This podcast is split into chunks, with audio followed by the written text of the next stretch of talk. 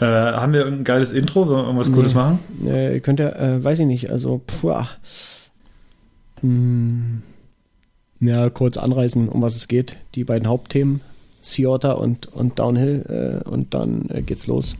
Wir können, äh, das können wir einfach so lassen. Markus, äh, Musik ab bitte. Und wenn ihr mehr hören, hören wollt, dann äh, bleibt einfach dran. Gekaufte Redakteure, unerfahrene Tester. Und jetzt sprechen sie auch noch. Der MTB News Podcast mit Markus, Hannes und Moritz. War das jetzt wirklich das Intro?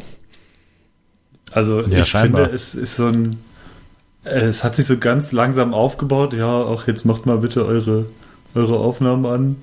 Worüber sprechen wir denn? Ach Na, ja, wir, über schauen dies, mal, über das. wir schauen mal, was wir da daraus machen können im Schnitt. Äh, wir können auch noch ein alternatives Intro machen.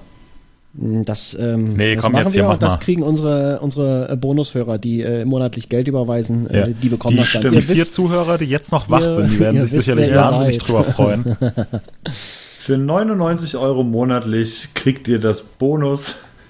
Bonus-Modul.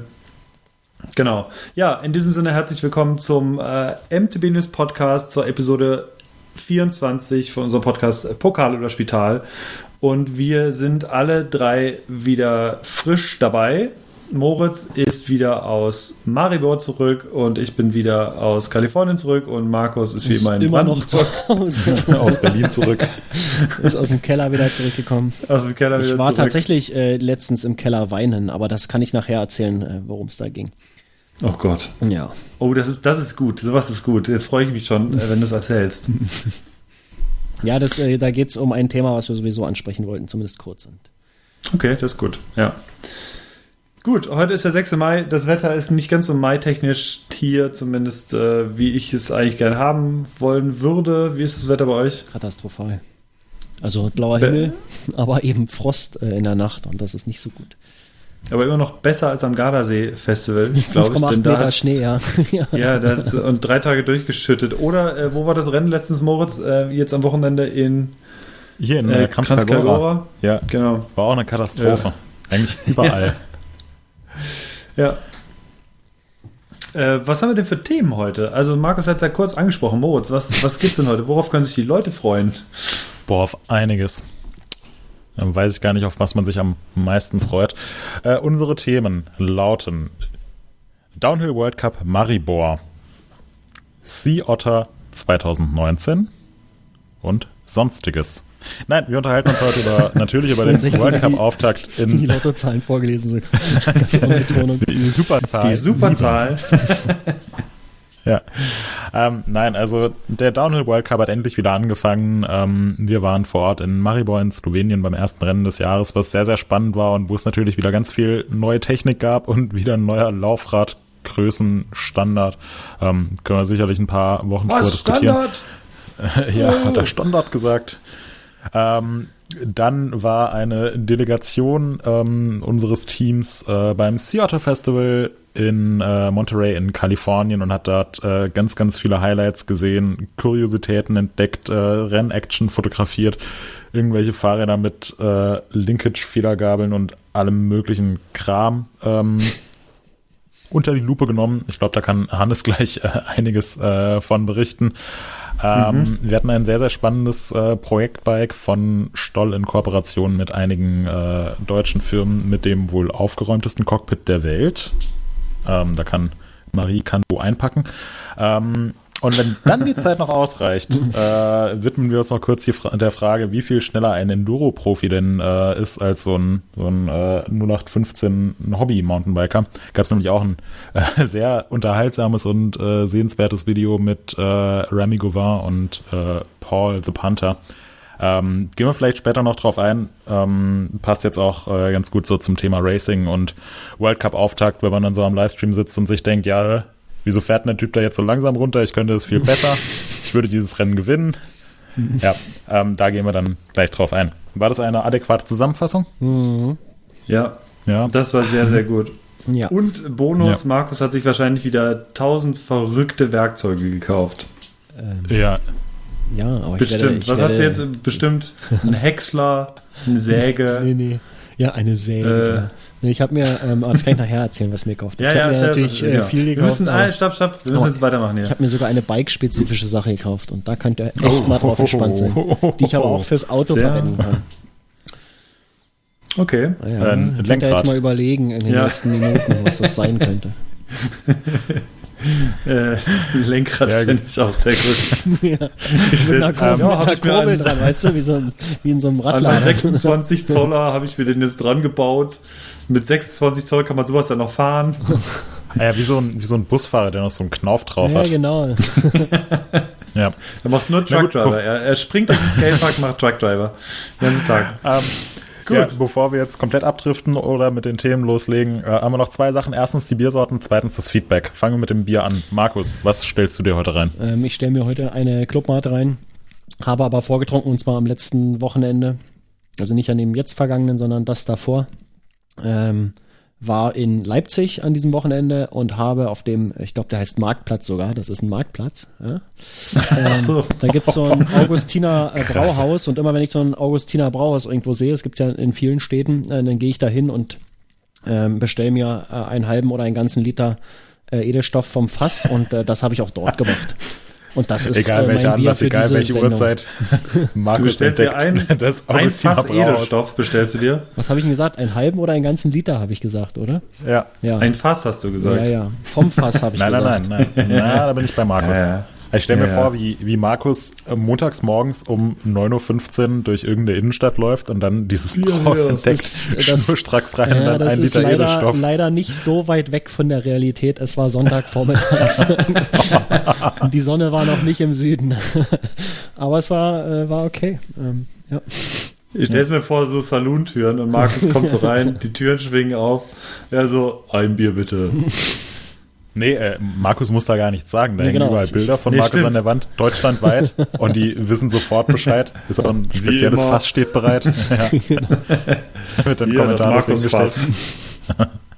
ja, er ist auch be äh, besonders bekannt in Venedig. Deswegen ist der Platz auch nach ihm benannt, Richtig. weil da trinkt er am meisten Bier immer. Ist, äh, in der Augustiner Brauhaus da in Venedig. ja, am Markusplatz. Ja, so ist es. Äh, Hannes, ja, was gibt's bei dir? Gibt's bei dir was? Also, ja, und das ist eng mit dem Feedback verknüpft, denn in der vorletzten Folge, ähm, beziehungsweise in den Kommentaren zur vorletzten Folge, hat unser lieber Leser ähm, mit dem Nickname Hellford89 uns geschrieben, er hat gesagt, Mensch, äh, Jungs, äh, probiert doch mal hier äh, das, äh, das Murauer Preiselbier. Und da habe ich gesagt, ja, äh, das würden wir gern probieren, aber wir wohnen nicht in Murau und bei uns gibt es auch dieses Preiselbier leider nicht äh, schick's uns gerne. Und sagte, ja, mache ich sofort. Und tatsächlich kam ein, ähm, ein Paket an und äh, darin enthalten war Murauer Preiselbier. Und äh, wir bedanken uns im Vorfeld äh, schon mal sehr herzlich, ähm, lieber Georg, dass du uns dieses Bier geschickt hast. Und ich werde das jetzt aufmachen, es hat einen Drehverschluss.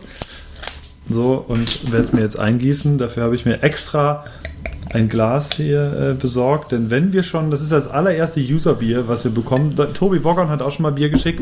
Ähm, äh, er ist auch User, aber er ist ähm, ja auch einfach ein, äh, ein guter Bekannter aus der Szene. Von daher, also der erste User, der uns nicht kennt, hat uns mal, Bier geschickt. Moritz, merkst du gerade, Hannes, der quatscht sich hier ähm, ja. äh, Kopf und Kragen, ähm, weil er nicht damit ausdrücken will, warum wir noch keins von dem Bier bekommen haben. Warum ja, ich mache mir jetzt auch mal mein Bier auf, hat auch einen Drehverschluss. Achtung.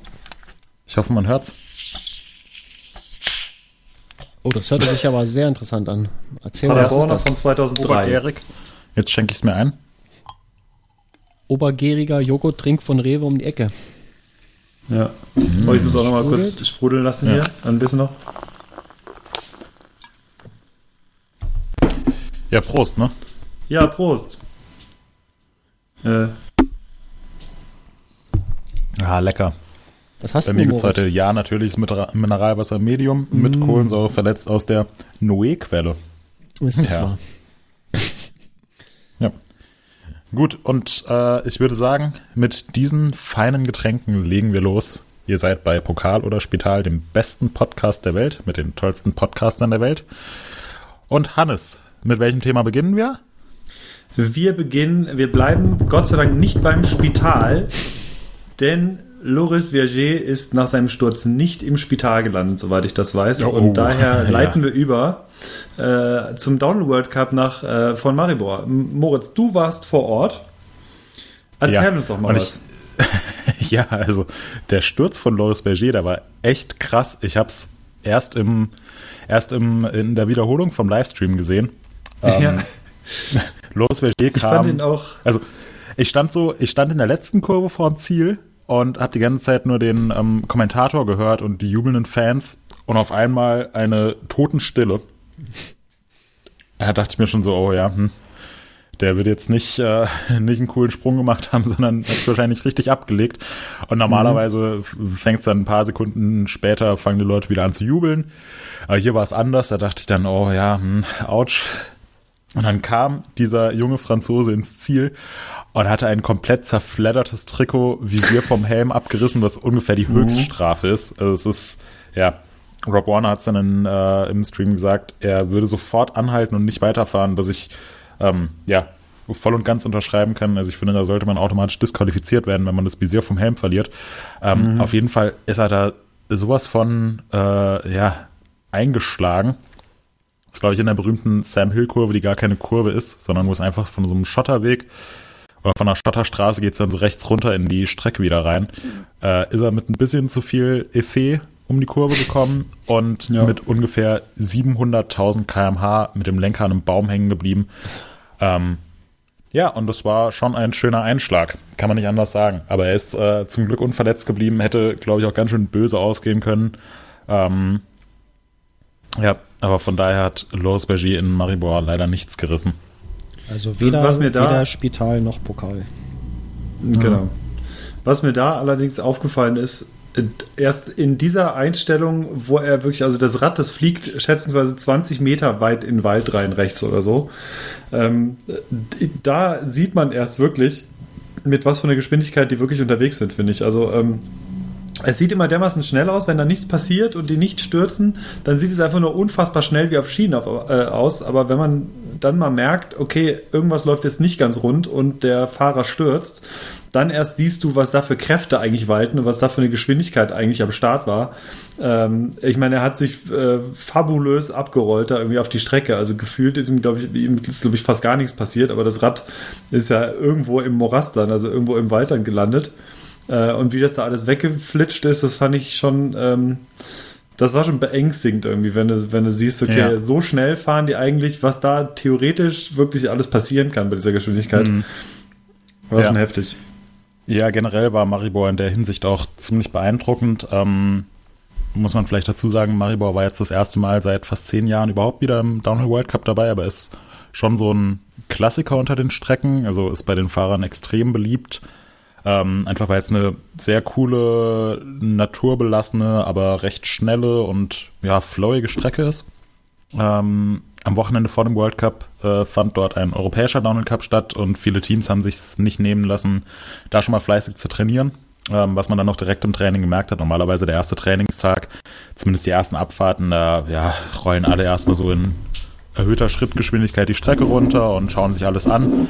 Und ähm, hier ging es jetzt direkt voll zur Sache. Man kam über zwei Wiesenkurven dann äh, in den Wald rein und dann kamen dann direkt ähm, drei Stepdowns hintereinander, beziehungsweise eigentlich nur ein Stepdown, ähm, aber davor noch so viele Wellen, dass man im Prinzip die komplette Sektion mit drei großen Sprüngen fahren konnte. Und das ist dann schon sehr, sehr beeindruckend zu sehen, wie schnell und gleichzeitig extrem präzise die World Cup-Fahrer unterwegs sind.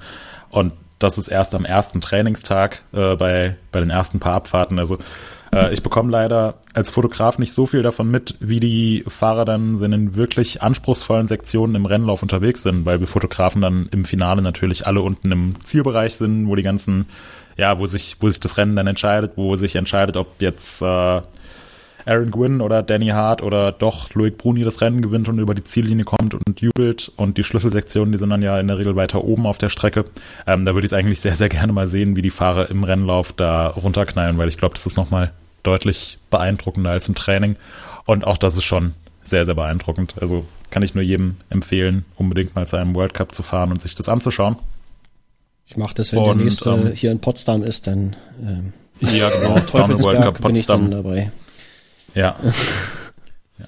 Nee, und ähm, Maribor hatte auch für die Zuschauer sehr, sehr viel zu bieten. Ich finde, es war ein sehr äh, spannendes Rennen. Es ging sehr, sehr knapp zur Sache. Also war einer der knappsten World Cups der letzten Jahre. Ähm, ich glaube, die, ich meine, es waren die Top 20 oder die Top 30, die innerhalb von vier bis fünf Sekunden lagen. Also mhm. ähm, da echt jeder kleinste Fehler ähm, hat sich direkt äh, ausgewirkt auf die Platzierung. Ähm, ja, und am besten zurechtgekommen ist Loic Bruni. Der hat eigentlich da weitergemacht, wo er bei der Downhill-Weltmeisterschaft aufgehört hat. Äh, es war ja das letzte große Rennen im äh, vergangenen Jahr. Und der hat sich direkt den ersten Sieg jetzt des, des Jahres geholt. Ähm, und schon mal äh, gezeigt, wer gerade so der, der wohl schnellste Fahrer ist. Hm. Ja, das ist aber auch sehr interessant, weil du hast es nochmal angesprochen, wie äh, wie dicht oder ja, wie man sagt immer so schön, wie hoch die Leistungsdichte mittlerweile ist. Also wie, ja. wie wenig auseinander die, äh, die Leute da ins Ziel kommen.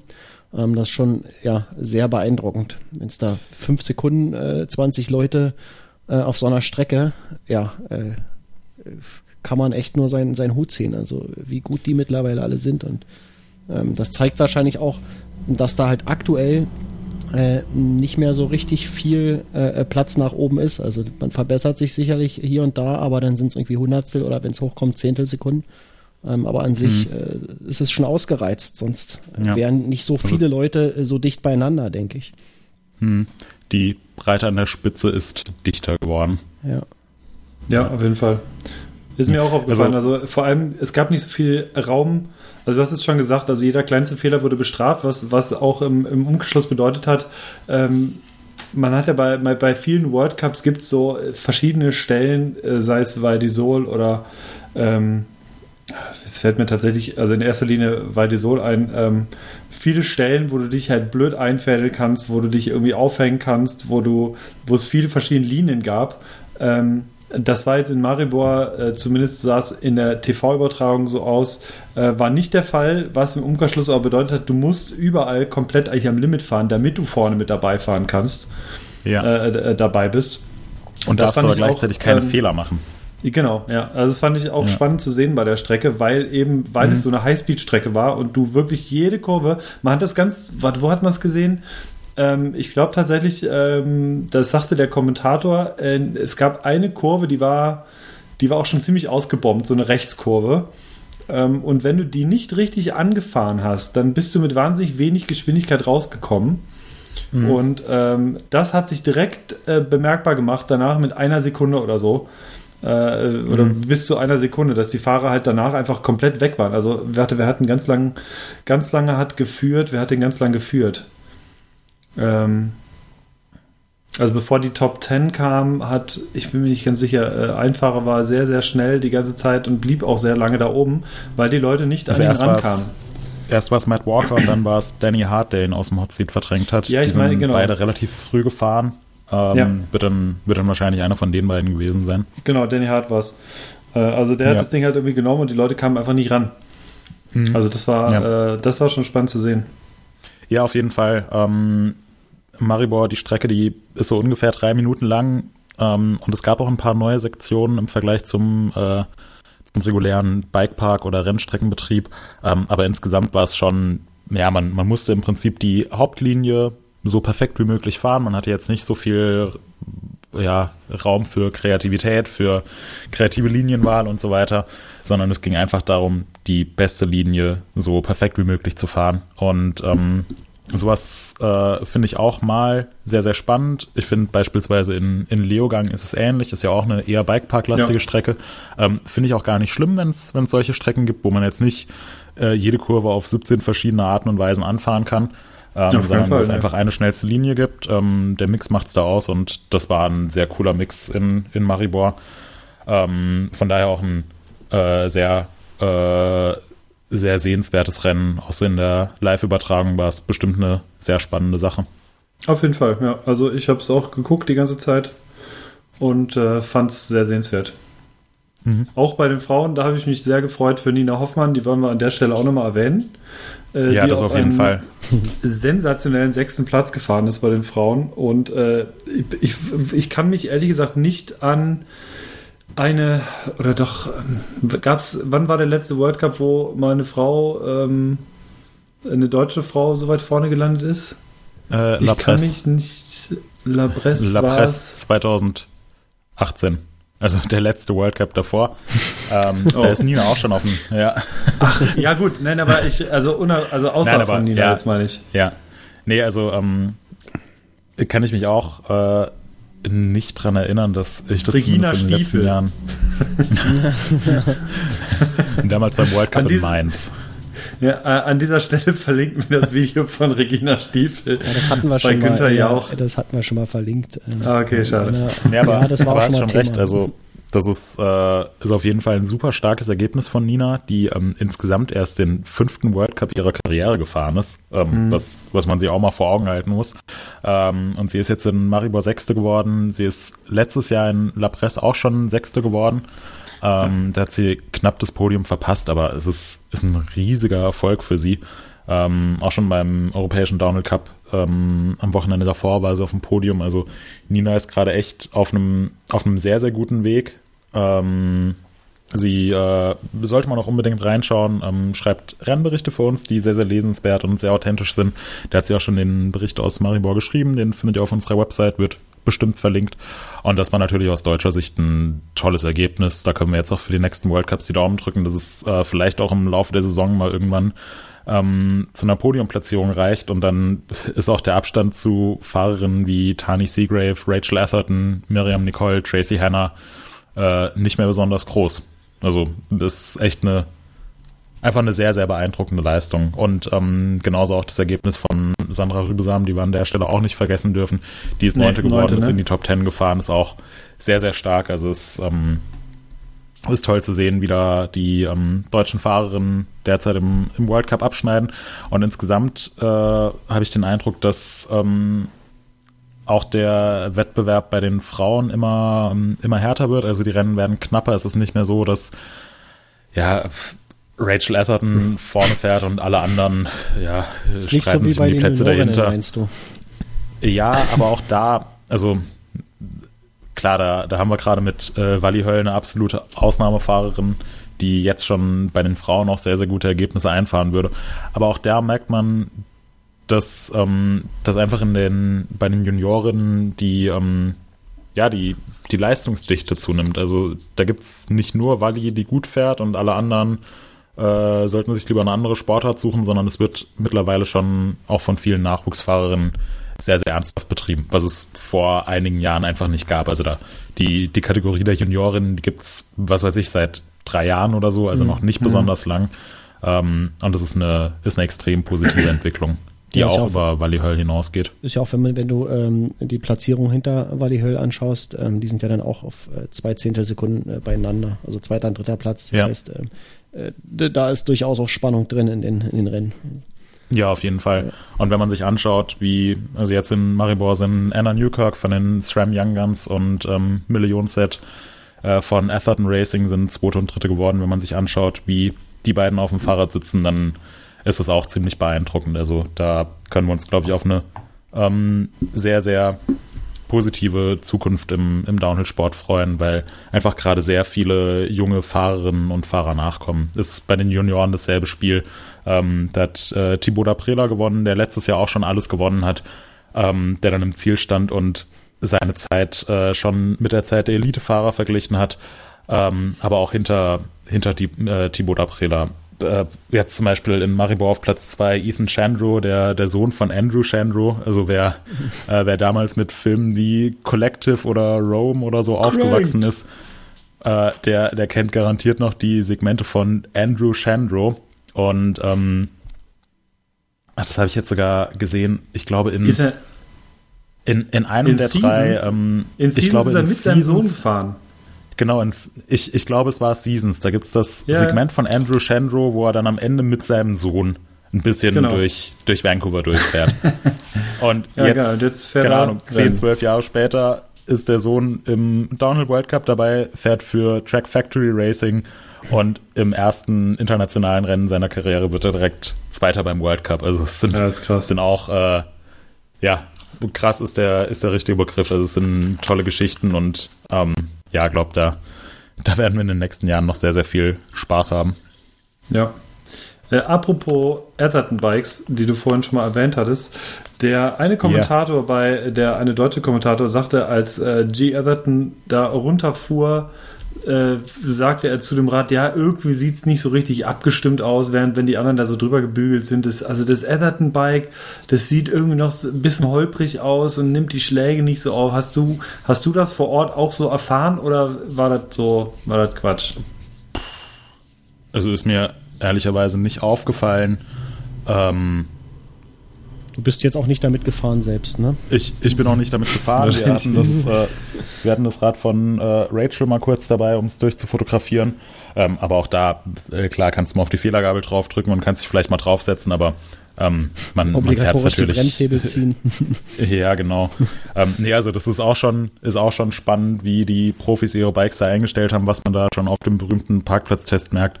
Ähm, beispielsweise Amaury Pierron fährt die Bremshebel praktisch senkrecht nach unten. Also man hat wirklich das Gefühl, sein Handgelenk äh, zurück zu den Schultern drehen zu müssen.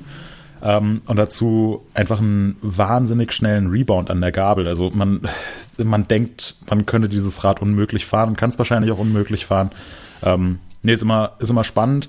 Ähm, ob jetzt das, das Rad von G nicht so gut abgestimmt war, keine Ahnung. Es hängt auch immer total von den persönlichen Vorlieben ab und letzten Endes Absolut. ist er auch nicht schlecht damit gefahren. Ähm, andererseits, klar, die Athertons haben jetzt ihre, ihre eigene Bike-Firma. Ähm, haben ihre eigenen Fahrräder, sind davor drei Jahre lang Track gefahren. Und es ist schon, schon immer ein Umgewöhnungsprozess. Also wenn man mit einem neuen Fahrrad unterwegs ist, ähm, bis man da das perfekte Setup gefunden hat, gerade so im Renneinsatz, wo man doch nochmal ein bisschen schneller fährt als jetzt einfach beim, beim Training auf den Home Trails. Ja, es dauert einfach, bis man, bis man da die idealen Einstellungen gefunden hat. Ja, ähm, zumal das Rad an sich ja auch neu ist. Also das ist ja, ja gibt es also an sich ja noch alles ist neu oder, oder vieles ist neu. Sie sind jetzt bei Fox geblieben, also an die Gabel müssen sie sich nicht großartig gewöhnen. Ähm, aber sie fahren jetzt beispielsweise Laufräder von Stance und nicht mehr von Bontrager. Und sie fahren Reifen von Continental statt von, ähm, davor sind sie, glaube ich, auch Bontrager gefahren. Ähm, also und so zieht sich das einfach. Conti, oder? Die waren ja, eine ganze, das ist mit ja. ja. Ja, ja, das, das auf jeden Fall, aber da liegen trotzdem einige Jahre dazwischen. Es sind einfach ja. ganz viele Stellschrauben, an denen gedreht wurde und dass dann auf Anhieb noch nicht alles unbedingt perfekt funktionieren muss, ja, ist jetzt, ist jetzt nicht so überraschend. Also da ist, ähm, das hatten wir vor zwei Jahren oder vor drei Jahren auch schon, als ähm, das Santa Cruz Syndicate mit dem 29er rauskam. Und äh, da sind dann direkt die drei Syndicate-Fahrer in der Qualifikation vom ersten Rennen Erster, Dritter und Fünfter geworden. Und ja. das Rennen selbst konnte man, dann die, konnte man dann in die Tonne kloppen, weil es angefangen hat zu regnen und die Ergebnisse sowieso nicht so wirklich ernst zu nehmen waren. Aber dann Stimmt. ist plötzlich die große Panik ausgebrochen und jeder musste bis zum nächsten World Cup irgendwie einen 29er haben. Das fand dann, ich noch sehr lustig damals. Da sind dann ganz viele 29er rumgefahren, die irgendwie so zusammengebastelt wurden ähm, mit falschen Geometrien, mit Kinematiken, die nicht funktioniert haben. Also irgendwelche, irgendwelche Notlösungen. Und fast nichts hat funktioniert. Und das ist dann ja. auch nicht, äh, nicht so wirklich verwunderlich. Ich meine, die ganzen Fahrerinnen und Fahrer fahren auf einem extrem hohen Niveau und merken winzigste Unterschiede sofort und müssen sich da auch erstmal dran gewöhnen. Und wenn man dann auf einmal ein komplett neues Fahrrad denen hinstellt, was auch noch nicht so wirklich getestet ist, also wo sie sich nicht in der kompletten Offseason dran gewöhnen konnten. Und dann erwartet man, dass sie so mitten in der Saison den Schalter umlegen und auf einmal alles perfekt läuft. Das ist, ist ganz schön illusorisch. Also da ähm, ist die Kontinuität fast immer der bessere Ansatz, als, ja. als jetzt auf Teufel komm raus irgendwas neu zu machen. Und das erklärt vielleicht auch, wieso G. Atherton jetzt auf seinem neuen Bike nicht sofort auf den ersten oder zweiten Platz gefahren ist. Und leitet auch ähm, vielleicht zu Aaron Gwynn so ein bisschen rüber. Der ja, äh, ja auch, äh, also er ist immer noch verdammt schnell gewesen. Also äh, er ist jetzt äh, zwei Sekunden, knapp zwei Sekunden hinter hinter äh, Loic ins Ziel gekommen. Äh, mhm. was äh, absolutes Top-Level ist. Aber ähm, wie hast du das, äh, wie hast du so den Eindruck, kam er sonst, ähm, kam er gut zurecht auf dem neuen Rad? Also ich finde, ehrlich gesagt, das Intense gehört, rein optisch gehört zu den schönsten Rädern im World Cup, finde ich. Mm, ja, also, also generell ja. Ich finde, ähm, also er hatte das schwarz-rote Intense mit orangenen bzw. orange-goldenen Anbauteilen und ich finde es ähnlich schlimm wie einen Helm ohne Visier zu tragen, diese Farbkombination. Also das ist nur meine persönliche ich Meinung. Das, ich fand das rote schön. Wem gehörte das rote? Ja, also der Rahmen ist rot-schwarz, aber dann ist die, äh, die Hinterradachse und die Sattelklemme und so sind so ganz komisch orange eluxiert. Ähm, das, das hat mir nicht gefallen, aber ähm, gut, trägt ja jetzt auch nicht so wirklich was zum Thema bei. Ähm, ich finde, halt Rahmen. Ist, ja, ja, der äh, äh, Rahmen ist super schön, keine Frage. Äh, falls jemand von Intense zuhört, dann schickt uns das Ding einfach zu, bitte. ähm, ja, also ich, äh, ich finde es bei Aaron Gwynn immer schwer zu sagen, weil er 80 Prozent des Trainings eigentlich nur rumcruist oder ja, so mit, mit durchgestreckten Armen die Strecke runterfährt und sich eigentlich nur die Sachen anschaut. Und das, ähm, es gibt jetzt, um ein bisschen weiter auszuholen, es gibt jetzt eine neue, äh, ziemlich sehenswerte Red Bull-Serie mit Elliot Jackson, der für Giant fährt, der ein extrem talentierter und schneller Downhill-Racer ist. Der macht jetzt für Red Bull Videos, wo er so die ja, neben, neben der Strecke steht und die ganzen Linien der Fahrer analysiert und einfach mal erklärt, wie so ein, Renn, äh, wie so ein Wochenende aus Rennfahrersicht abläuft. Und der hat eben auch äh, jetzt in der ersten Episode gesagt, äh, ja, es, also die, die Trainingszeit, die ist sowieso so limitiert. Ähm, es, es bringt nichts am ersten Trainingstag schon äh, seine Maximalgeschwindigkeit zu fahren. Ähm, damit einem dann zum Rennlauf die Puste ausgeht, sondern es geht vor allem beim World Cup darum, man muss sich irgendwie, man muss irgendwie rausfinden, wie man diese Strecke so schnell wie möglich fahren kann. Also man muss bis zum Rennlauf die perfekte Linie rausbekommen haben und das geht vor allem durch angucken und analysieren und verschiedene Linien gegeneinander ab, äh, abwiegen, äh, statt durch äh, so viele Abwarten wie möglich zu machen. Und ähm, das macht Aaron Gwynn auch sehr, sehr oft so. Also oft sieht man ihn neben der Strecke stehen, schaut sich ganz viel an, äh, versucht es irgendwie einzuprägen. Man sieht ihn sehr, sehr selten im Training, wie er irgendeine Sektion mit Höchstgeschwindigkeit fährt. Das kommt eigentlich mhm. fast nie vor. Wenn man es dann mal miterlebt, ähm, dann ist es äh, immer so ein Naturspektakel. ähm, aber von daher kann man jetzt eigentlich nicht sagen, wie, wie Aaron Gwynn mit dem neuen Rad zurechtgekommen ist oder so. Ähm, ich glaube, wer, wer beim World Cup in die Top 10 fährt, der macht so viel nicht verkehrt. Nee. Ähm, aber es war jetzt auch nicht die, die ganz große Dominanz. Es war auch nicht eine Strecke, wo, wo man davon ausgehen konnte, dass, ähm, äh, dass jemand da allen anderen total um die Ohren fährt. Ähm, ich fand es so ein bisschen, ähm, ja, ein bisschen interessant, dass äh, Aaron Gwynn eigentlich bis zum Rennen nicht wusste, ob er das Rad in Größe L oder in Größe XL fahren soll. ähm, ist für mich jetzt nicht das allerbeste Zeichen, auch wenn es natürlich eine interessante Geschichte ist. Aber eigentlich denke ich, dass man als World Cup-Fahrer in, in das erste Rennen gehen sollte und sich absolut sicher sein sollte, ich fahre mein Fahrrad mit der und der Einstellung und dann kommt hier vielleicht noch ein Klick Compression oder Rebound oder was auch immer dazu, aber das ist das Fahrrad, was ich fahre und ich bin mir sicher, dass das die beste Variante für mich ist, weil ich ja. das jetzt den ganzen Winter über ausprobiert habe. Ähm, war bei ihm vielleicht noch nicht so der Fall. Ähnliches Spiel wie bei den Athertons, jetzt großer Sponsorenwechsel in der Offseason. Und dann bleibt sowas vielleicht auch einfach ein bisschen auf der Strecke, wenn man noch 10.000 andere Sachen zu tun hat. Stimmt. Ja. ja. Was ich hingegen auffällig fand, um das Thema vielleicht abzuschließen, ähm, wer im Training extrem gut aussah, war Loic Bruni. Ähm, da hat man von Anfang an gesehen, der ist so fokussiert, der trifft alle Linien so perfekt. Das kann eigentlich nur gut werden. Wer auch extrem gut aussah, war Finn Isles, der Teamkollege von Loic Bruni. Die beiden, die sind im Training Tempo gefahren. Das war, war extrem beeindruckend. Ähm, Troy Brosnan war auch sehr, sehr schnell unterwegs, der dann letzten Endes Dritter geworden ist. Das hat man auch sehen können, dass der wahrscheinlich sehr, sehr gut fahren wird. Ähm, also so ganz, ganz, ganz überraschend kamen jetzt die Ergebnisse, die Top 5 nicht zustande. Ähm, auch Charlie Harrison auf Platz 4 oder Matt Walker auf Platz 5, die beide zum ersten Mal in ihrer Karriere überhaupt aufs Podium fahren konnten. Die waren auch beide im Training sehr, sehr schnell unterwegs.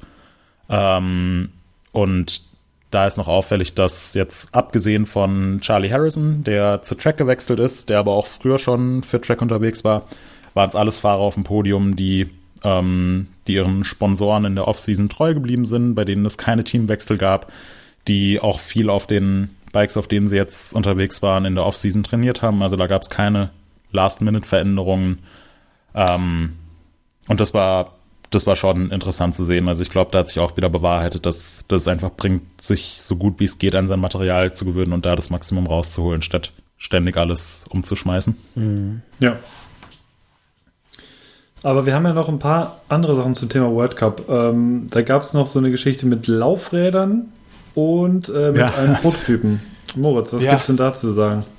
Die unendliche Geschichte der Laufräder. Ähm, seit dieser Saison ähm, ist äh, vom Weltradsportverband aus erlaubt, dass man unterschiedlich große Laufräder fahren darf.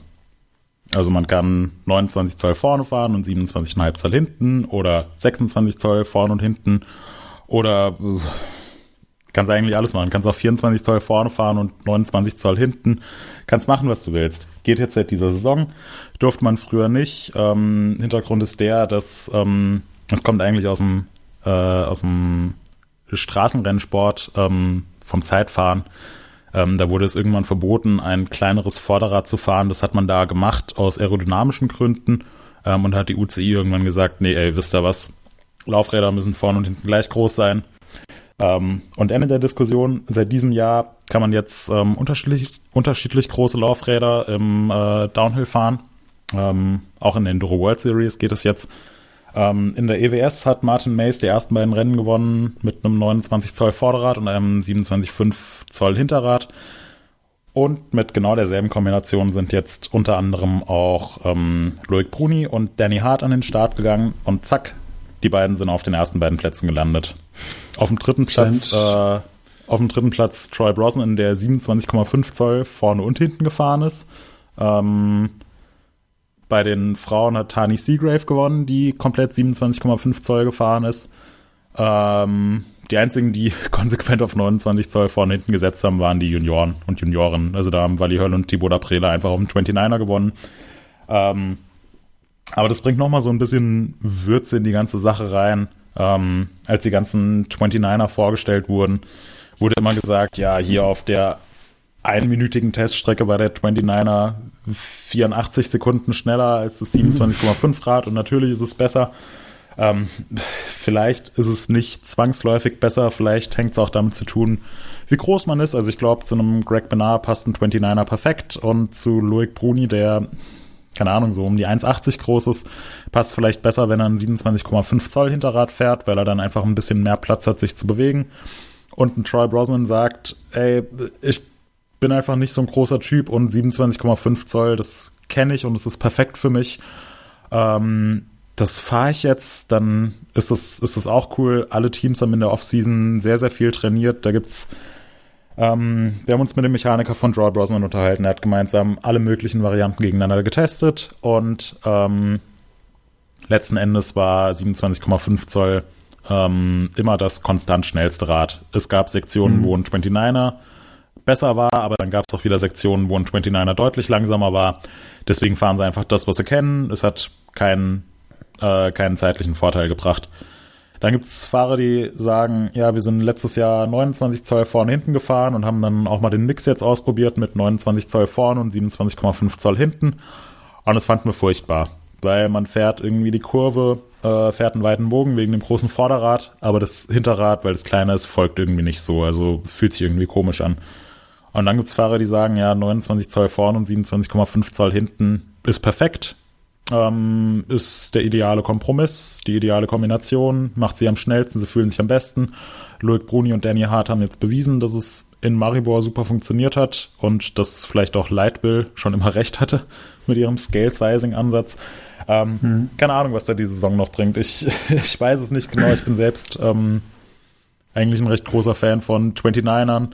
Ähm, ich finde es aber an sich nicht schlimm, dass jetzt auch dieser Laufradgrößen-Mix ähm, zugelassen ist, weil es ist halt einfach Rennsport und es geht einfach nur darum, das zu fahren, was, was am schnellsten ist.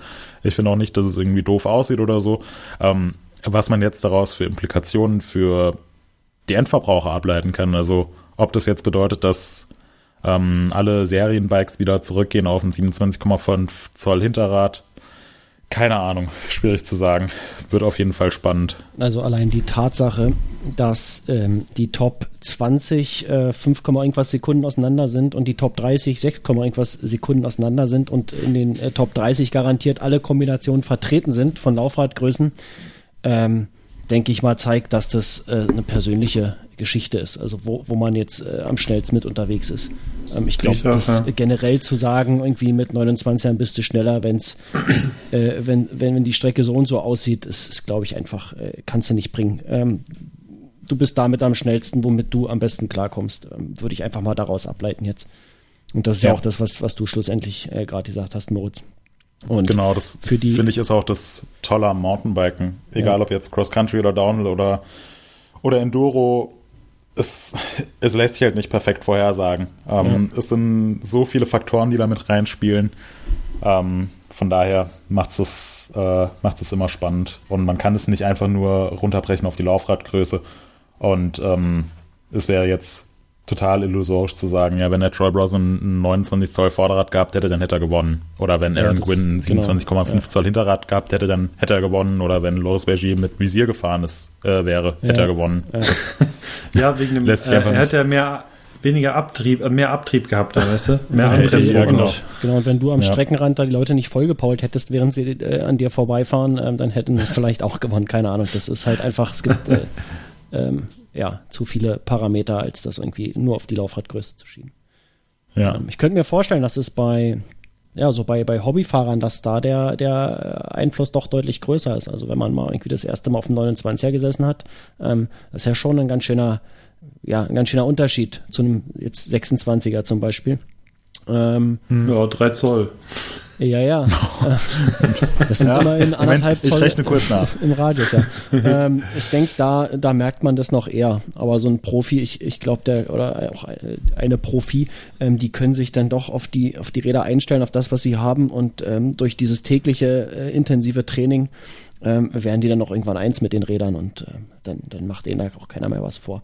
Und keine Ahnung, nee, vielleicht kann man sich auch komplett umgewöhnen auf, auf eine, ähm, weißt, du bist jetzt, ähm, gewinnst einen World Cup nach dem anderen auf 27,5, ähm, trainierst halt einfach ein Jahr auf 29er und dann bist du halt da ähm, auch genauso gut, kann ich mir auch vorstellen. Ja, aber, aber, aber auch dann gewinnst du nicht den World Cup, weil du jetzt auf dem 29er bist, sondern dann gewinnst, gewinnst du den World Cup, weil du einfach ein ziemlich geiler Typ bist, genau, der du, wahnsinnig meine, gut Radfahren kann. Ich meinte ja auch, du ja. gewinnst ihn dann auch auf einem 29er, ja. Ähm, ja obwohl du ja. äh, dein Leben lang äh, kleinere Laufräder gefahren bist und einfach, äh, du musst extrem viel trainieren und dann, dann klappt das auch, denke ich.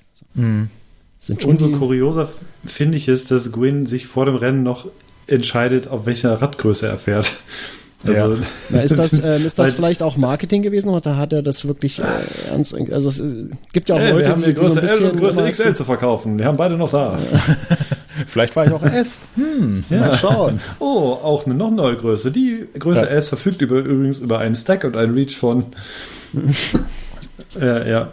Also das finde ich halt krass, weil gerade, wie gesagt, es sind so winzige Parameter, die entscheiden. Also ob du jetzt hier noch 2 mm Spacer unterm Cockpit mehr hast oder so, oder wie die an einem Bremshebel stehen und dann denkst du dir so, ja, HL oder XL, das ist an sich auch egal. Mal gucken. Ja, vielleicht hat vielleicht er auch mit, vielleicht mit, mit, beiden Sachen trainiert, weiß man ja nicht. Und ähm, ja. kann das je nach Strecke oder je nach Empfinden oder so. Ja, vielleicht kann er das, ja. keine Ahnung.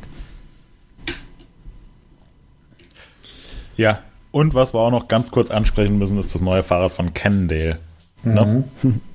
Ja, weil das tanzt ja mal wirklich außerhalb jeglicher Normen. Ähm, erstmal ganz kurz, Cannondale ist wieder da. Cannondale äh, ist seit vielen, vielen Jahren wieder im Downhill World Cup vertreten. Ähm, Cannondale hatte damals, als ich noch nicht wusste, was ein Fahrrad ist, ähm, so ziemlich die legendärsten, äh, die legendärsten Downhill-Teams, die man sich vorstellen kann, äh, mit riesigen Sponsoren und äh, berühmten Fahrern und so weiter. Ähm, dann waren sie jetzt relativ lange nicht im Downhill World Cup vertreten. Ähm, und in der Offseason, jetzt im Winter, gab es schon so ein paar Gerüchte, so, hm, ja, Kendall könnte vielleicht wiederkommen und hat vielleicht auch ein ganz spannendes Rad. Und jetzt äh, sieh an, Cannondale ist tatsächlich wieder da, hat ein Factory-Team, was ähm, bisher nur aus Matt Simmons besteht. Ähm, aber könnte ja vielleicht auch sein, dass äh, Josh Bryceland auch mal Lust hat, äh, wieder einen Downhill World Cup zu fahren. Mhm. Ähm, mhm. Und vor allem hat Kendall ein sehr, sehr, sehr spannendes neues Fahrrad. Ähm, ja, ich glaube, spannend beschreibt es am besten. Ähm, was hat es mit diesem Fahrrad auf sich? Jetzt wollen wir mal schauen, ob ihr eure Hausaufgaben gemacht habt. Markus, was ist die Besonderheit am neuen Cannondale Downhill-Prototypen? Das hat einen ganz ähm, äh, interessanten Dämpfer. Ähm, der hat nämlich keinen Ausgleichsbehälter, wie man das so kennt. Also nicht so ein äh, Piggyback drauf, sondern der Ausgleichsbehälter befindet sich ähm, einen halben Meter entfernt, ähm, unten am Tretlager. Und ähm, das ist sehr kurios. Ähm, sowas habe ich äh, vorher noch nie gesehen. Und da bin ich wahrscheinlich nicht der Einzige, der sowas vorher noch nie gesehen hat. Ja. Das äh, war aber auch schon alles, was ich so an Details kenne. Es hat noch, glaube ich, so eine Umlenkrolle gehabt an den, war das das ja, ne? Am, mhm. ähm, ja, stimmt. Äh, über dem Tretlager für die Kette. Wird da jetzt Mode? Äh, äh, ja. ja, sieht man ja hin ja. und wieder jetzt äh, sowas. Ne? Mhm. Und, äh, ja. ja, das war, glaube ich, aber schon alles, an was ich mich erinnere zu diesem Fahrrad. Ja, aber das also das letzte Rad mit, auch. Der letzte Rad mit zwei Dämpfern, was ich gesehen habe, war diese. ja. Ja. Das, das, Fahrrad von Head, nämlich das beste Mountain Downhill Mountainbike der Welt, geschweißt von Ritchie. Ja. Das hatte zwei Dämpfer. Auf ja. der Eurobike äh, 2007, glaube ich, oder so. Ah, Gab es nicht, äh, hatte nicht das äh, Dreidoppel Gott auch zwei Dämpfer? Und ist ja, das Kendall jetzt hatte, nicht der legitime Nachfolger der Drop Sau? Es heißt auch Gott dann. Ja. Das Kendall Gott. Ja. Ja, und ich äh, glaube, ja. da gab es von äh, so vor, na, wie lange wird es her sein? Vor 10, 12 Jahren, könnt ihr euch noch erinnern? Hannes, du bestimmt als, äh, als alter Slopestyler. Nee, äh, kannst du dich noch an Corsair erinnern? Ja, aber der, äh, ich habe aber, das sah aber nicht so schlecht. Also ich kann mich an schöne nee, das, erinnern. Das, und nicht äh, an, ähm, aber an mit zwei äh, Dämpfern. Ja, aber ich glaube, die hatten, ich glaube, die hatten auch äh, doch. Die hatten so ein Downhill-Rad, wo. Ich hab's gerade. Äh, äh, Imperium. Hieß das, hieß das so? Oder König, es gibt noch eins, das König heißt. Es sieht relativ normal aus. Die sahen schon schick aus, muss man jetzt mal so sagen, an sich. Ja. Aber ich ja, kann mich an die Räder noch erinnern. Ja, also die hatten, glaube ich, auch mal einen Ansatz mit, mit zwei Dämpfern, wie man fälschlicherweise zum äh, Cannondale-Prototypen sagen würde. Ähm, es, es sieht abgefahren aus. Also ähm, ich finde, es hat so ein bisschen Ähnlichkeit mit dem äh, YT Tours Downhill-Rad, ähm, was so die Rahmenform angeht. Ähm, nur, dass noch eine Umlenkrolle für die Kette dabei ist.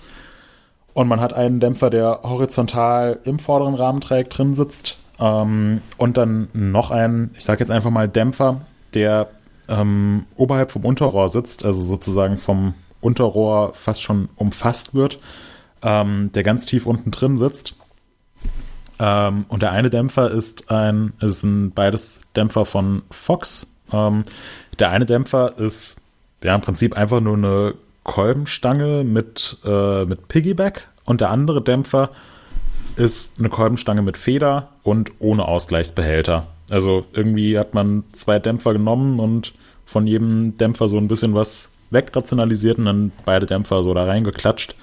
Ähm, ich ich verstehe nicht, wieso. Ähm, ich damit jetzt auch die nicht, Mechaniker auch was zu tun haben beim Einstellen, ähm, dass du ja.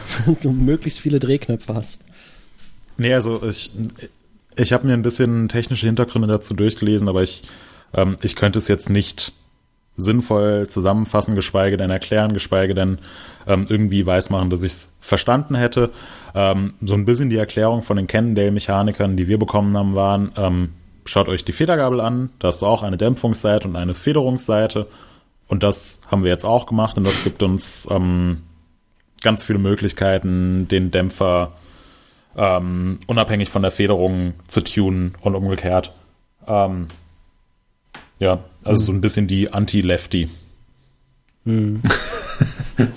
ja. Ja. Ähm, aber anscheinend kann man dieses Rad wohl auch einfach mit einem einzigen äh, regulären Dämpfer fahren. So wurde mhm. es jedenfalls auch schon gesehen.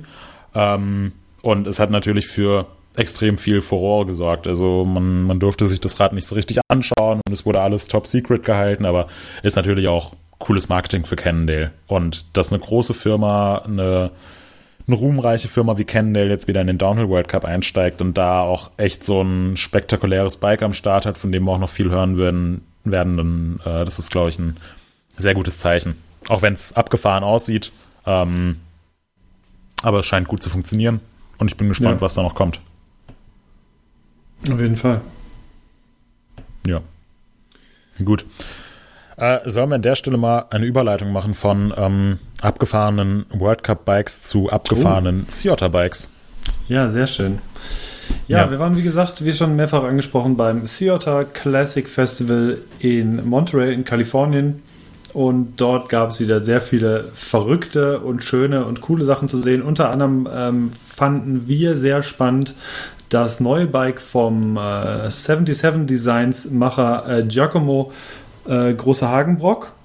Und der Giacomo hat eine neue Firma ins Leben gerufen, nämlich äh, Carvenz. Und äh, ja, wir haben ein bisschen gefragt, warum denn Carvenz? Also wir haben natürlich direkt an Carvenzmann gedacht und dachte, ja, auch Carvenzmann, es soll einfach irgendwie, äh, das war so die Idee dahinter und gleichzeitig sollte es aber noch einigermaßen aussprechbar sein und auch international so ein bisschen besser sein. Und deswegen hat man das Mann weggelassen, deswegen heißt es nur Carvenz. Und das VHP 160 ist ähm, als Prototyp dort vor Ort gewesen, am Stand von äh, einer anderen Firma aus Kanada, mit den 77 Designs auch kooperiert. Eine Carbon-Firma, die heißt, ähm, äh, die heißt We Are One. Und äh, das Rad sah auch sehr spannend aus. Ihr habt es vielleicht im äh, äh auf MTB News verfolgt in den letzten Wochen. Da gab es ja die Rahmenentwicklungsserie äh, von 77 Designs und äh, das ist im Prinzip jetzt das äh, Ergebnis geworden und es sah sehr schick aus. Äh, Link gibt es natürlich in den Show Notes. Ansonsten gab es noch, äh, das freut mich als großgewachsenen ähm, Mountainbiker sehr, bei OneUp gab es die äh, Vario-Stütze mit bis zu 210 mm Federweg zu sehen finde ich mittlerweile eine Länge, wo ich sage, das passt jetzt in einen XL-Rahmen wunderschön rein und es, mm, so ein, zwei Zentimeter von der Variostütze gucken nur noch raus. Also selbst eine 170er, die ist bei mir relativ weit rausgezogen. Und deswegen bin ich schon sehr gespannt. Wir, äh, es ist wohl, ähm, oder beziehungsweise wir werden ähm, Testmuster bekommen.